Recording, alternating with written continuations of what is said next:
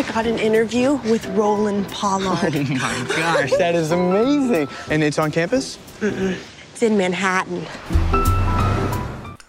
Hola amigos, yo soy Oscar Reyes Matute y esto es Cine Qua Non. Durante toda su carrera, Woody Allen nos mantuvo acostumbrados a que él estrenaba una película todos los años. Pero como ya pasó de los 80, es un señor ochentoso, en algún momento pensamos que tal vez dejaría de filmar. Sin embargo, eso no ha ocurrido porque acaba de estrenarse una nueva película de él titulada Un día de lluvia en Nueva York. La película está protagonizada por algunos actores jóvenes muy de moda como Timothy Chalamet, Elle Selena Gómez que está muy bien en su papel, Jude Law, Diego Luna y Liv Schreiber. Este film es una comedia romántica muy típica de Woody Allen, escrita y dirigida por él, que cuenta la historia de un estudiante universitario, Chalamet, que se va en un viaje de fin de semana con su novia a Nueva York porque la chica ha conseguido una entrevista con un famoso director de cine.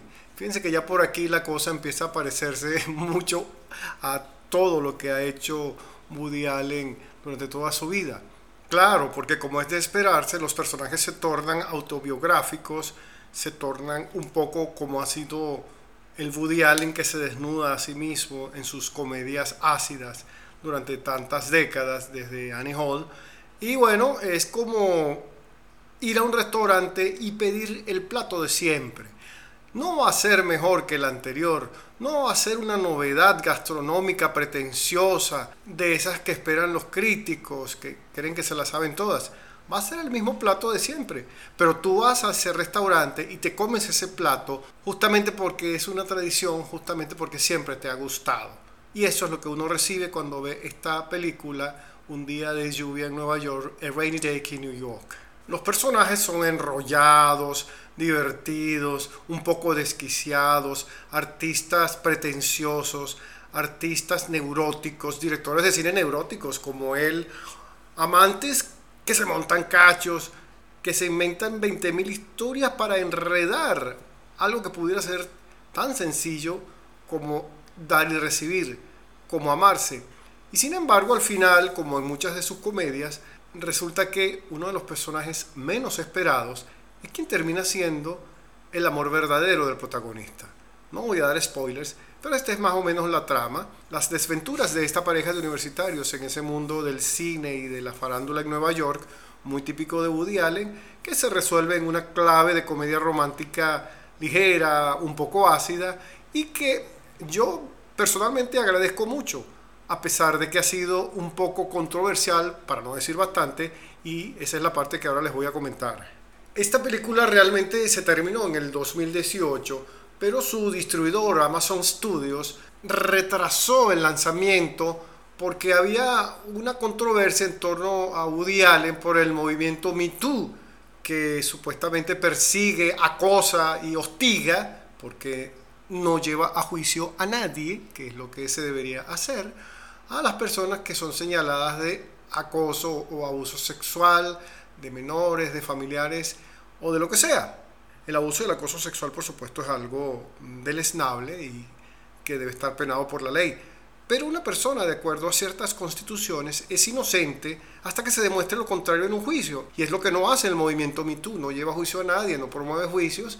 Y entonces resulta que simplemente porque a ellos les da la gana, o no les gusta Woody Allen, o Mia Farrow salió llorando, entonces eh, tratan de condenar mediáticamente a un autor tan prolífico y tan interesante como Woody Allen y nos quitan a nosotros o nos quieren quitar el derecho a ver sus películas.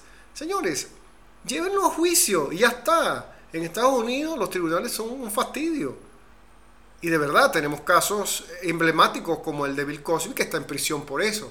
Ahora, hasta que usted no demuestre eso en un juicio, entonces es como abusivo y totalitario salir a tratar de impedir que nosotros veamos una película de Woody Allen o de cualquier otro autor reconocido y que nos dé mucha nota. Ahora, resulta que en un momento dado Woody Allen amenazó a Amazon Studios por incumplimiento de contrato y por negarse a estrenar su película Rainy Day in New York. Entonces, Amazon, para no perder el chivo y el mecate, bueno, decidió estrenarla en Polonia. Imagínate tú en Polonia, ni siquiera en Nueva York, ni siquiera en París, donde él tiene seguidores que son muy fieles. Y ese boicot ha generado el siguiente efecto. La película tiene un presupuesto de 25 millones de dólares y ha hecho en taquilla 18,3. Es decir, ha dado pérdidas. Y su puntaje en Rotten Tomatoes ha sido de 64% y el puntaje de Metacritic ha sido de 44%. Entonces, eh, independientemente de las críticas acerca de los contenidos y la calidad de la película, yo creo que este boicot ha influenciado mucho, ha prejuiciado mucho a la crítica y a la gente a la hora de ir a ver la película de Woody Allen. Ahora, ¿qué es lo que le pasa a una persona como yo respecto a Woody Allen? Que yo voy a ver las películas y las disfruto.